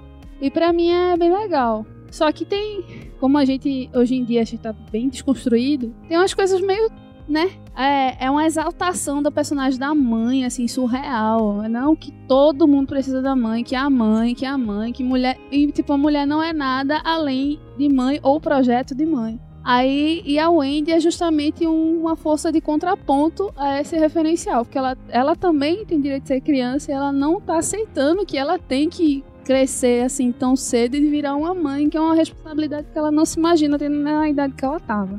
Enfim, recomendo os três, é muito bom. E você não fica entediado, porque eu tenho problemas sérios de livros que logo no começo me deixam entediado e não quero terminar. E eu tenho essa filosofia que eu não vou terminar livro que me deixa entediado desde o trauma de uma coisa chamada Senhor dos Anéis. E a história da Folha que eu não esqueço na minha vida. Que negócio chato do caralho. Tô quem não tinha que fazer mesmo, não. Pelo amor de Deus. Foram Enfim, 12 TV anos, na época pô. não, pô. Foram 12 anos pô, pra escrever seus anéis. Foi um Poxa, velho. parece, é, parece o tempo Aí que tem você leva pra ler aquela 12 merda. anos pra ler. Não tinha TV, pô. Não tinha internet. não- Ah, Deus do céu. É um, um tá o, o bloquinho só pra falar de uma merda de uma folha, mano. Uma folha. Ele perde Que duas isso- páginas falando O do que é que Madrid. isso vai fazer de bu pra história inteira? Eu quero saber o que é que eles vão É fazer com essa porra do ele- anel e tu tá falando de uma merda de uma Ele folha. foi desgraçado. visionário, pô. Ele já fez o livro, ele já criou o livro pensando em ser tão detalhista a ponto do filme ficar perfeito e da galera poder jogar um RPG legal, tá ligado? Tipo, ele foi Tanto que o primeiro visionário. filme é massa, né? Ah, pra mim, ele tava, ele tava escrevendo o rolê, aí ele virava, animação, animação usava é um psicotrópico, ele, olha uma folha no chão. Cadê uma... Eu vou pegar meu caderninho, vou falar sobre essa folha que tá aqui no chão, enquanto e eu dou uma pausa na história. Aí fica lá, tananana, eita, eu vou botar isso junto. Aí quando ele acorda, aí, por que, que tem essas folhas daqui da folha junto? Vai pro junto pro livro mesmo essa merda. Aí botou e. É, e já tá saiu. aqui, eu não posso arrancar, tá tudo certo. É isso aí. É bem isso. Desculpem, mas eu não gosto de Tolkien, não. Sinto muito. Tá, ok. Tudo bem. Não, Mari. Bom, eu a princípio eu tinha falado que eu tinha sim três livros, mas já que Ah, né, foi pedido, eu vou fazer Sei. jus à minha fama e vou falar um pouco mais e vou fazer uma menção honrosa. No meu top 3, sem ordem específica, dois dos livros que são mais marcantes e diria até importantes pra mim são quem, quem é meu amigo me conhece, sabe? Tipo, que é O Pequeno Príncipe e Poliana. São dois livros que meio que tratam da mesma temática de maneiras diferentes e aí um se aprofunda mais numa coisa, outro na outra. Mas basicamente eu acho que o Pequeno Príncipe é bem, bem mais conhecido do que Poliana, mas é, o Pequeno Príncipe conta a história do, do pequeno príncipe do, do planeta B216, 612. Eu sempre confundo os números. Veja bem, é meu livro favorito, não sei. mas eu sempre confundo os números. Mas foda-se, é o planeta dele. E ele. Maior que o planeta. Hã? que ele é maior que o planeta dele. Não, ele não é o planeta dele, não. Ele tem uma rosa no planeta, ele fica de mal com a rosa dele, que a rosa dele é cheia de mimimi. O cravo briga com a No caso, o, o príncipe brigou com a rosa. É, e aí ele sai sem destino e acaba chegando num planeta aleatório, que é o nosso. E encontra um aviador que também está perdido, que o avião dele deu ruim. Ele vai passear, encontra uma raposa que ensina as coisas, ensina, encontra um aviador que ensina outras coisas. No fim, encontra uma serpente que não dá muito certo, mas que ao mesmo tempo dá certo. E assim, o, o livro ele é muito forte no sentido da amizade, né? Do, do, você valorizar a amizade. Do, são palavras que são fortes, que é o cativar, né? Que é. Que é, um, é, é, é uma palavra que meio que resumia muito, que resume muito o livro, que é cativar, e você entender o que é cativar e as responsabilidades que isso cabem. Né? Inclusive tem a frase, uma das, uma duas das frases mais famosas, que são o essencial é invisível aos olhos, ou seja, tipo, tem que vir de dentro, o que vem de dentro é. Não que você não tenha que ver a beleza externa, porque também, às vezes, né? Mas a beleza interna de cada um, ele é mais. é o que mais importa, ou o que mais deveria importar. E você se torna eternamente responsável pelo que cativas, que é. Eu costumo dizer que é a frase que me define. Que é, de fato, é. É, é bem isso, tipo. Eu faço contraponto, aí tu tornas eternamente culpado pelas expectativas que crias. Eu faço sempre contraponto na frase. Também, também. Mas é exatamente isso que a frase quer dizer também. Porque, tipo, tu cativas e tu crias expectativas. Só que quem cativou foi tu. Então tu vai ser responsável igual, de fato, pelas expectativas. Porque você não deve. E é outra coisa também que é colocado no livro. Tipo, a sua felicidade não depende do outro, a sua felicidade depende de você. Então, por mais que você. Nesse sentido de que você se torna eternamente responsável pelo que cativa, se você cativou o outro, você tem que cativar e manter, tem que cultivar. Ao mesmo tempo, se você não cultivar, você não pode cobrar o outro por alguma coisa que você acha que você tem direito, mas que não tem. Porque você não cultivou aquilo, entendeu? Tipo, Então é meio que. É, tá tudo interligado, é meio que tudo uma coisa só. Concluímos que o Pequeno Príncipe nunca a- encontrou doidos na vida dele. Graças a Deus. Encontrou. Encontrou o aviador, por acaso. Mas por oi, moço, a própria você fala- Rosa. a Rosa. Você falou um oi pra mim, moço. Você queria casar comigo após- esse oi, eu tenho certeza. Esse- pronto, Aí esse já não é o peguei- Pequeno Príncipe. Minha senhora, você tá doida. Exatamente. É isso, sai daqui. Tchau, vou pegar meu cometa, vou embora. Exatamente. Não tipo, existia Tinder também. O, o, pe- o Pequeno Príncipe, ele não, não, não, não está ligado a simplesmente um oi. É muito mais do Não, que eu isso. sei, mas eu tô falando que é questão de expectativas. Eu que eu realmente tenho a questão da, do cativar, às vezes não depende só da pessoa, e sim da expectativa de visão da outra pessoa que ela tem sobre você. Então, Aí eu fico refletindo e fico no looping eterno sobre isso. Por isso que eu falei que é tipo, você. É, que outra mensagem que tem clara, clara no Pequeno Príncipe é essa: tipo, você é responsável pela sua, pela sua felicidade. Você não pode colocar a sua felicidade. Tanto é que ele sai do planeta dele, ele ama a Rosa, ele tá longe dela e praticamente todas as falas dele ele lembra da Rosa. Mas ele tá longe da Rosa, porque ele sabe que ele precisa estar longe da Rosa para ele se fazer feliz. A partir do momento que ele começa a refletir outras coisas, ele volta a se reaproximar da Rosa. Ele fala, não, agora eu preciso voltar pra minha Rosa. Não conta o enredo todo do rolê. Você tem que deixar o povo assíduo pra pessoa É um- Porra, é o. Pequeno Príncipe, velho.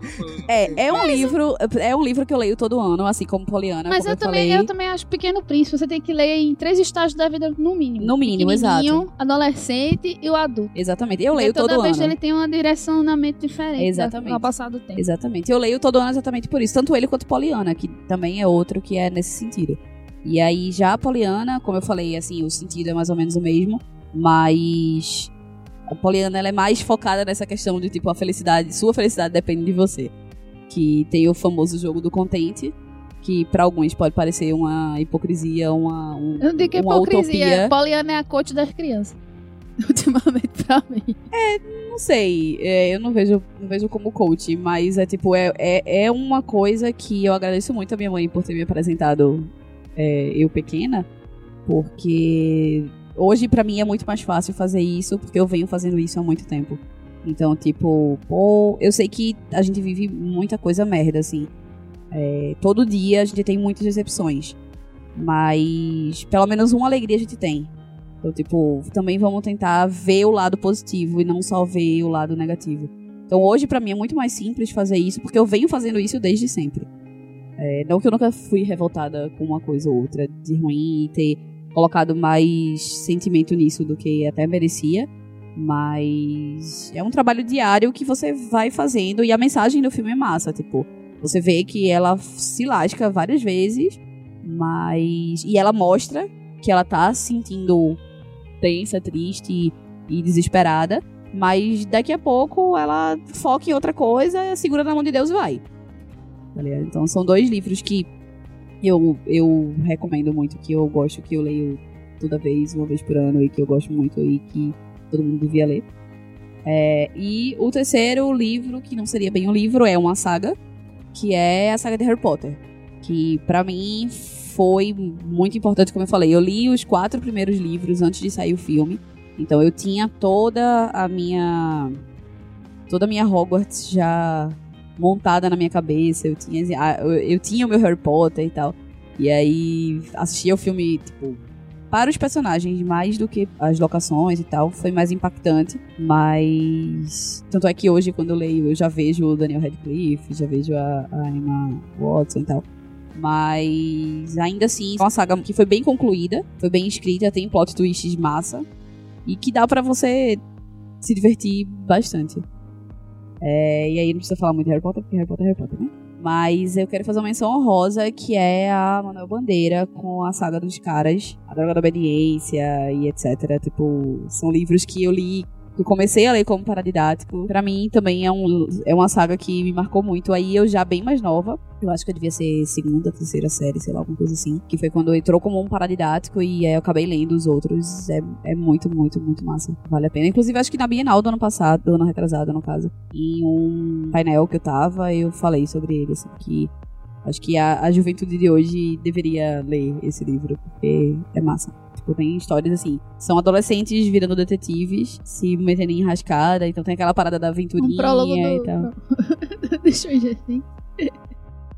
É, mas são adolescentes, não são tão crianças. Ah, mas deixa eu chegar a quarta temporada que já tá. E os problemas, eles existem, né? São pessoas mais, né? E aí eles têm o quartel-general deles e tal, tem o presidente dos caras. Eles são bem. É, é muito massa. Assim, tem os códigos, tem. Eu lembro que eu aprendia, eu me comunicava com uma amiga minha com os códigos deles e tal, que ele tinha um alfabeto deles específicos, que era específico Antes, que... sabe a inspiração desse negócio? do alfabeto, não. É do, dos livros da Nancy Drew. Eu digo que é o estereotipagem da Carmen Sandiego, que ele tem todos tem uma série de livros que é sempre ela descobrindo um mistério a cada livrinho. E ela tem esse alfabeto utilizado que é só por ela, pra, pra justamente durante as investigações dela ninguém ter acesso às informações que ela tem. Mas é isso, eu acho massa. Aí a gente usava assim. Era, foi, foi, uma, foi um, uma série que foi importante de- na época, quando eu era pirralha, assim. E eu sempre faço. Sempre que eu tenho a oportunidade de fazer uma missão honrosa a eles, eu faço. Eu vou fazer uma menção rosa, mas vou fazer lá no finalzinho. Se eu soubesse. E você, Thomas? Que tá mexendo no celular? Meu, meu livro favorito, acho que de todos, foi pra mim, até pra mim, surpreendente, que foi o Silmarillion. Sou apaixonado pelo Silmarillion.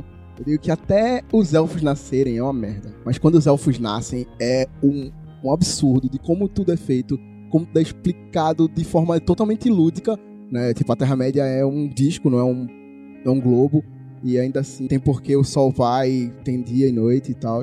É, enfim, e todas as grandes histórias épicas, todos os personagens, tipo, eu, já- eu li depois de ver os filmes, e todas as canções fazem referência ao Silmarillion das histórias. E, enfim, é realmente o, o nascer da Terra-média, que era uma Terra-média que eu, uma terra que eu sempre fui apaixonado e tal. tipo.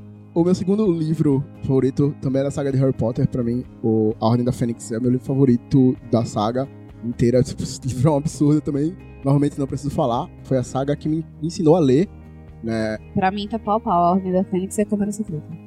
Como eu só li os três primeiros, meu preferido ainda é a Câmara Secreta. É Mas- sério, é muito legalzinho e termina muito a, rápido. é, a Câmara Secreta é muito bom. Continue. E, então, tipo, foi a saga que me ensinou a ler. Eu nunca tinha lido nada, tipo, sempre enrolava, pegava um resumo pra fazer na escola. Eu era massa e preguiçoso pra essas coisas. Enfim, eu me virava nos 30 e nunca li nenhum livro desses paradatos que eu nunca li. Não me orgulho disso, não façam isso. Mas, enfim. E o primeiro livro que eu li inteiro foi o primeiro livro de Harry Potter, a Pedra Filosofal. E foi, tipo, li o primeiro, engatei com o segundo. Foi, quando terminou, eu fiquei, beleza, e aí? Eu acho que, inclusive, eu acho que quando eu comecei a ler só tinha até a Ordem da Fênix, se eu não me engano. Ou esperei pouco tempo até a Ordem da Fênix vir. E eu ficava maluco, tipo, mano, o que que tá acontecendo? eu preciso saber mais, e era horrível. E o meu terceiro livro, o meu último livro, estou muito propenso a, a colocar Mistborn, mas. O Nome do Vento é um puta livro, velho. Tipo, como ele trata É um que é um. A lateral dele é preta, é uma capa é branca com um negocinho meio amarelinho. Não, Que é acho que a capa é verde. O nome do vento, que é a trilogia do Matador do Rei. Conta a história do cara que matou o rei e ele começa a contar em três dias. É, esse mesmo não, porque eu ganhei o primeiro livro. Mas eu não eu não sei continuei se é branco, não. Acho que é, na minha cabeça é verde, mas eu posso estar errado. Tá, Mas, vai enfim. contando aí, eu vou pesquisar. eu sempre agora. posso estar errado nessas coisas. Mas, enfim, conta a história de um jovem aprendiz a mago. E, e ele segue. Na verdade, ele começa com ele, no, ele sendo um taverneiro. Chega o cara falando pra ele contar a história de como ele matou o rei. E ele começa a contar essa história. Ele começa desde o começo da vida dele. E para no segundo livro, no Temor do Sábio, onde ele tá. Ainda não matou o rei. E o, o autor tá meio Martin, tipo, foda-se, não faço essa merda, todo mundo tomar no meio do cu, aí faz um milhão de spin-off e não faz o livro principal. Mas enfim, é, é, um, é um livro muito interessante, onde as coisas, novamente é medieval, tem magia, a forma que ele trata a magia, ele, você aprende a usar magia aprendendo o nome do elemento, então tem magia de terra, de fogo, e ele passa a maior a primeira saga ele aprendendo o nome do vento e depois ele tenta aprender o nome do fogo e da merda. Ele é expulso da biblioteca, ele não consegue estudar porque ele tá preso porque ele entrou com uma vela na biblioteca. E o cara falou, mano, você é maluco. você vai queimar todos os livros. Aí ele é expulso e tal. Tem várias, várias, várias interpretações. Justificado. Tinha dado É. tanta porrada. E desde a música, sei que eu não gosto muito de música, mas desde a música, que é muito importante na, na série, aos romances, tem personagem que não fala. Então, tipo, A Voz do Silêncio é um livro spin-off que fala a história de uma personagem que ela não fala. E elas, eles são mega amigos. É impressionante como é- você consegue interpretar o que ela quer dizer. Ele apenas descrevendo as coisas. É maravilhoso. É muito, muito bom. Então, se você quiser uma série de fantasia medieval, bem diferente de todas as outras, onde não vive-se em batalhas o tempo inteiro, mas assim tem muito, ainda assim tem muita ação. O Nome do Vento é um bom começo. Mas espera sair o terceiro livro, que eu acho que é melhor. Bem, enfim, chegamos ao fim. Daphne tinha uma menção honrosa a fazer. É, é verdade. Verdade. Falar sobre Eu tenho um, uma também. um autor. Aí agora todo mundo quer ser Mariana. É que só- É porque ela, é- ela é Tu quer ser pioneira. Poliana não pode ser Mariana? Eu quero ser Poliana. Foi, porque Davi pegou no meu celular, aí eu vi Capítulo Poderoso Chefão. Pois eu é. me lembrei do livro de Mário Puzo do Poderoso Chefão. Pois é, que é absurdamente bem. maravilhoso. Tudo bem, tudo Achei bem. estranho, mas Hoje é seu aniversário. tem- obrigado. que seria os livros do autor André Bianco, que ele Ele é, assim, a história do primeiro livro dele, que é Os Sete, que eu já li três vezes, aquela desgraça, mesmo já sabendo todo o enredo. Que ele cria uma história direcionada, assim, a vampiros mesmo. Tudo ambientado no Brasil, que- é o que me, mais me interessou, porque ele vai citando os lugares e você acaba se, se visualizando no local. E a origem dos vampiros são lusitanos, tá ligado? Eles falam português, de Portugal. E É eu daí que surgiu a vampira. É, Pá, tá explicado. Mas, é, mas a Tá inspiração explicado. ajudou bastante mesmo, não vou mentir. Só, aí ele vai contando como é que foi uma descoberta num navio das caravelas, acharam uma caixa prateada. Aí vai o surgimento de como eles vão voltando ao normal e questão de morte. Sei lá, velho, é muito divertido. Tem citação, por exemplo, estou descendo a Avenida Augusta no dia tal, indo pra Osasco como cachorro quente. E, tipo, eles vão ambientando muito característica de quem já morou lá. Você fala, porra, velho, porra, aconteceu aqui do lado. E, é, pra mim, quando eu li, quando esse livro foi lançado em 99, eu li ele lá pra 2006, 2007 a primeira vez. E foi o que expandiu, na verdade, minha, curio- minha curiosidade pra ir pro mundo de quadrinhos. Porque eu vi ele, aí ele tem uma citação do Spawn, que tinha revistinha antigamente. Eu comecei a ler os Spawn, aí daí foi evoluindo pro Demolidor, depois evoluindo pro Homem-Aranha. Aí expandiu mais a questão de eu gostar de ler de, de, de umas certas leituras. E ele sempre é nessa ambientação de terror, mas ele sempre vai colocar aqui no Brasil. E também tem um, um que é um muito grande que se chama A Noite, é, a Noite Maldita, que é como se fosse a origem disso tudo. A origem da vampirose. É, da, do- da vampirose dele, porque ele tem toda uma linha. Ele tem os sete, tem a questão também da Guerra Santa desses vampiros, de onde surgiram esses vampiros portugueses. E o A Noite Maldita é como se fosse a noite que, quando ela vira, teve gente que se tornou, ficou assim, sem explicação nenhuma. Simplesmente elas morriam. Subitamente as pessoas morriam, ninguém conseguia ressuscitar, e todo mundo levava pro, pro hospital, sei o quê. E ficou, tipo, todo mundo ficou sem energia, sem comunicação. Um caos. Aí imagina o Brasil, Brasil num caos, sem comunicação, com um monte de gente que apagou subitamente e a pessoa não sabe o que fazer. Aí mostra a questão do caos de hospital e você não saber lidar porque que sua filha desmaiou. E quando ela acorda aquele demônio, eles têm plena ciência de humanidade, do que dos poderes que eles têm. Só que nem todos eles levam isso de boa, né? Tem uns que ficam. Ah! Tem uma que eu amo, que é a advogada, que é a mãe de três meninos. Ela é advogada criminal, não sei o que, e os caras tentaram matar ela quando acontece isso, quando ela acorda. É tipo os mutantes. Caminhos do coração. É muito. Pô, aí tu, tu ofendeu. Quebrou toda a, a magia do negócio. É os Enfim, mutantes fase pô, 2 É já. muito, muito bom. Eu, acho, eu achei muito divertido. Aí, tipo, a galera vai estudando os efeitos do rolê. As, as, cadê as Forças Armadas? Isso aqui? Porque tem três personagens principais: essa advogada, um cara que é militar e um cara que trabalha numa usina. Aí, o dos militares, o que, que os militares identificaram que não pode deixar esse povo solto de noite? Não pode ser mordido, não pode ser... Aí eles pegam, fazem uns bilhetinhos, tira a Xerox, aí pega um avião da Força Aérea e vai jogando os papéis no meio do, do, do Brasil inteiro, pra galera só ter um pouco de orientação. Super eficiente. É tipo, beleza, avô, porque a gente na Conta Boa Vista lê todos os papéis que a gente pega mesmo É, tipo isso. Mas enfim, é muito bom, eu acho muito divertido e cativa do começo até o final do livro, que é plot twist atrás de plot twist. Só queria fazer um adendo, que a gente tá falando de vampirose e, tipo, ninguém vai pegar referência, tá ligado? Porque ela não gravou a, a É, explicação, mas enfim. Vai pro é- extra, vai pro extra. Depois eu gravo Vampirose. Escuta o GA, vai ser um quadro do GA aí. Aí termina. É, com sintomas do seu médico deverá se Não, imagina. Um quadro do, o quadro do GA, vamos, vamos criar doenças que não existem e a estrutura do, Gosto. Quero. Noblar, sua menção honrosa aí agora. Não, como eu falei, a Missão Rosa é o livro do Poderoso Chefão, Mário Puzo, que deu origem ao primeiro filme. Que é maravilhoso, maravilhoso. É um livro que você fica preso do começo até o final.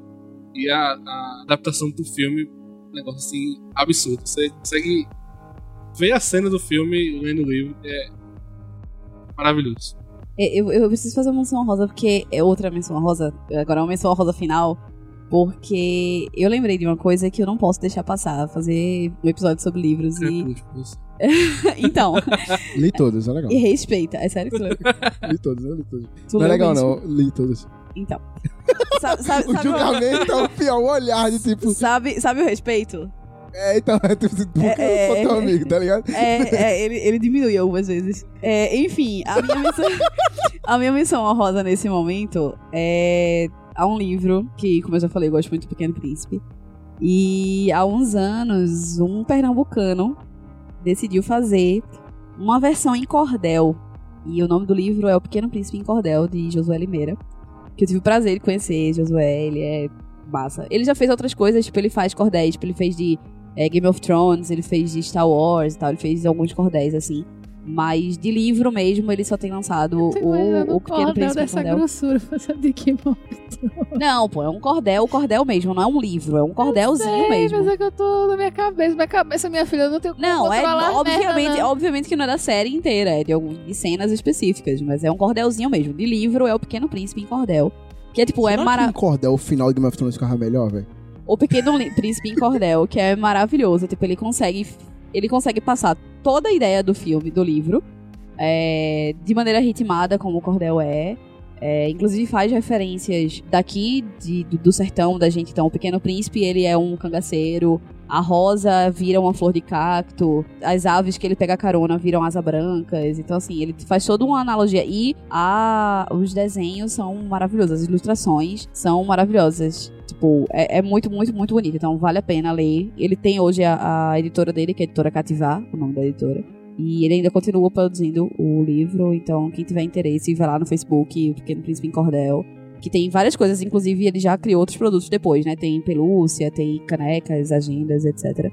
E obviamente tem o livro, então podem pesquisar aqui, vale muito a pena.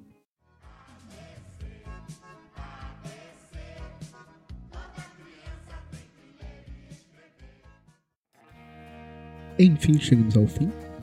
Temos um episódio. Temos um episódio. É um episódio. Por quanto tempo mais essa gravação? Uma, uma hora, uma hora e dez. Graças a Deus. É a meta diminuir. Porque depois que eu recebi aquilo ali, "Ei, menino, o episódio Vingador está três horas. É, mas Aí vocês, fizeram, vocês já estavam assistindo e como fazendo comentários ao, ao decorrer do filme. Eu taca, bexiga, obrigado pela crítica. Mas é Mas porque muito realmente. Tem pouca coisa pra falar de game. Pois é, exatamente. Era, essa era a proposta do episódio mesmo. Aquele episódio não ia ser pequeno. Nós falamos sobre livros infantis, adultos, polêmicos, ou Ninguém falou sobre livro infantil aqui, não. o Pequeno Príncipe, o Alemão falou que Não também é é. infantil. Falei quando criança, é infantil. E falaram sobre a Ararinha é Azul. infantil. Azul. Falou sobre a Ararinha Azul aqui. Ararinha azul, é. Mas o Pequeno Príncipe não é um livro infantil. Mas enfim, Não é literatura. teve de livro infantil. Ararinha azul. Menção aí, ó, Ararinha azul. Como era o nome da Arara? Sei não, procurei, mas não encontrei não. Eu vi ela pesquisando livro. Eu procurei aqui, mas não encontrei não. Arara não. Eu acho que o livro que eu tenho é outro, né? Da Arara não, deve ser um papagaio. Eu acho que é um papagaio mesmo, o livro que eu tenho. Acho que é do papagaio. Pronto, agora lascou. Enfim, nós falamos de vários gêneros, tipos, variadas grossuras de livros. Tem umas chabrocas aí, uns fininhos, tranquilo, sagas completas ou não. Então, se você gostou, deixa aí um comentário nos comentários. Sei lá, enfim. Poxa, cara, é, é que nem o fim, buguei fim no fim. Enfim, chegamos ao fim. Se você gostou, Não, deixa um comentário não. nos comentários. Se É, você curtiu, aperta o botão de curtir. E compartilha no botão de compartilhar. Muito bem. Obrigada, muito E estamos no. YouTube. Bom, mas, Mas tem tudo SoundCloud dá isso pra no fazer isso. SoundCloud. Dá pra fazer, fazer. Então, Desculpa, dá licença. rola lá no SoundCloud e faz tudo isso aí. Valeu? Nos vemos no Apocalipse qualquer. Falou, galera, aquele abraço. Aí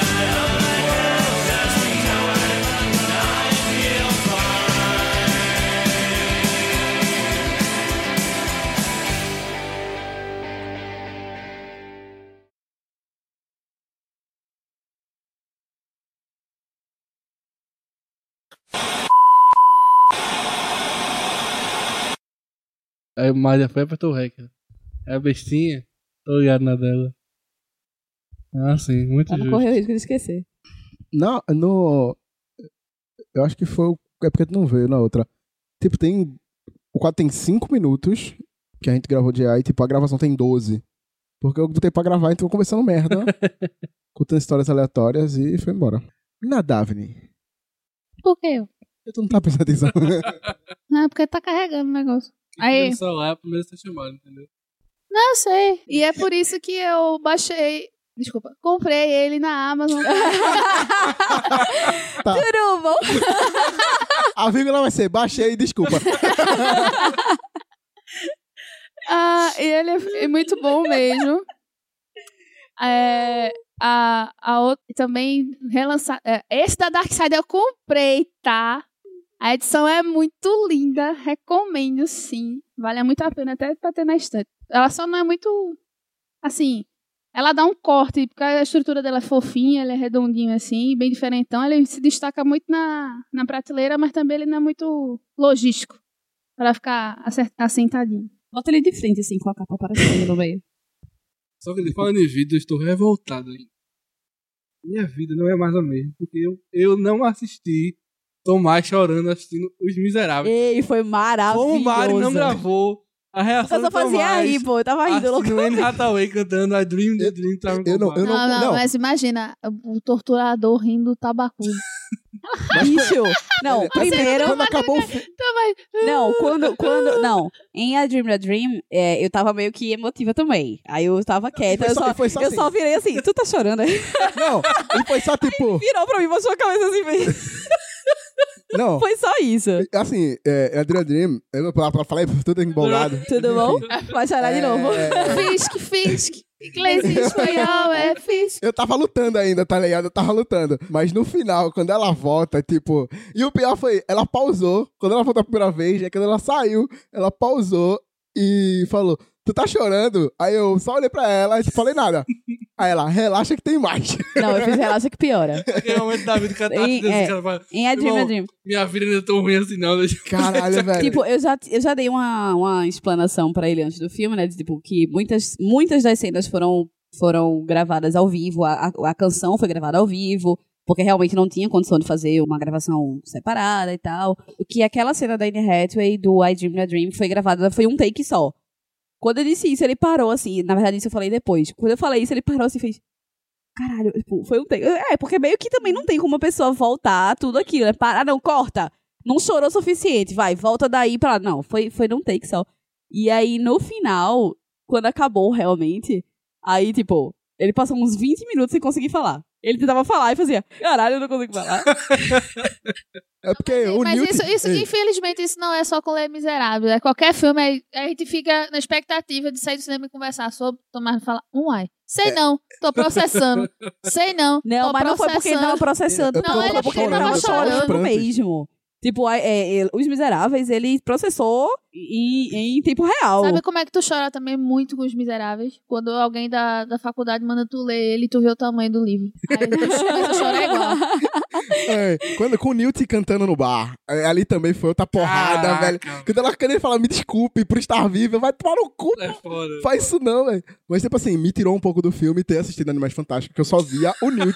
não, não E tinha... tem uma hora que ele tá com o mesmo casaquinho, inclusive. Não, Não, imagina, imagina, imagina ele assistindo Garota Dinamarquesa ali. Olha, Newt! Não, travesti." Então, Pra mim é o não, mas eu contrário. não assisti antes, eu acho. Pra mim é o contrário. Foi pra antes mim... ou foi depois? Eu não sei. Pronto. Mas eu é, não vi. eu não tinha assistido aos, meus, aos Miseráveis é, depois de que, eu, de que eu assisti Animais Era Fantásticos. É, mas a Garota Dinama- Dinamarquesa, pra mim, de todos os filmes que ele fez, da Garota Dinama- Dinamarquesa pra frente, ele é a Garota Dinamarquesa. Até o próprio Newt, ele ainda tem um pouco o trejeito do que ele fazia com a Garota Dinamarquesa. Pra mim é bem frustrante isso. Mas graças a Deus, em Os Miseráveis foi só a Newt mesmo que eu vi. Eu gosto de...